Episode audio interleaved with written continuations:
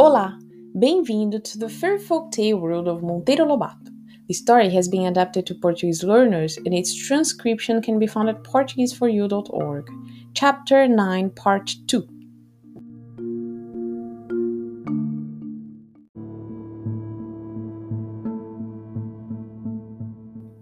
E não foi só essa cobra que Pedrinho conheceu naquele dia. Logo depois percebeu um ruído seco de guizos. Era uma cascavel que passava, muito aflita, como que fugindo de algum inimigo. Que será que está perseguindo ela? perguntou ele. Alguma mussurana, respondeu Saci. As mussuranas são cobras sem veneno que só se alimentam de cobras venenosas. Lá vem uma.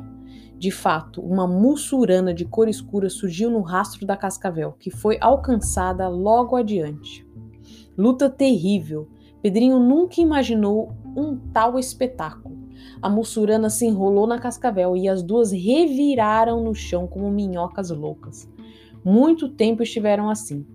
Finalmente a cascavel morreu sufocada e a mussurana engoliu ela inteirinha, apesar de serem ambas do mesmo tamanho. Que horror! exclamou Pedrinho. A vida nessa floresta não tem sossego. Só agora compreendo por que os animais selvagens são tão assustados.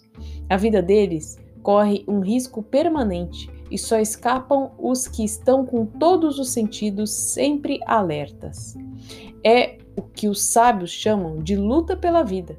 Uma criatura vive da outra, uma come a outra, mas para que uma criatura possa comer a outra, é preciso que seja mais forte. Do contrário, vai comer e sai comida.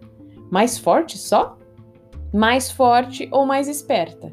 Aqui na mata, todos procuram ser fortes. Os que não conseguem ser fortes tratam de ser espertos. Na maior parte dos casos, a esperteza vale mais do que a força. Os sacis, por exemplo, não são fortes, mas ninguém os vence em esperteza.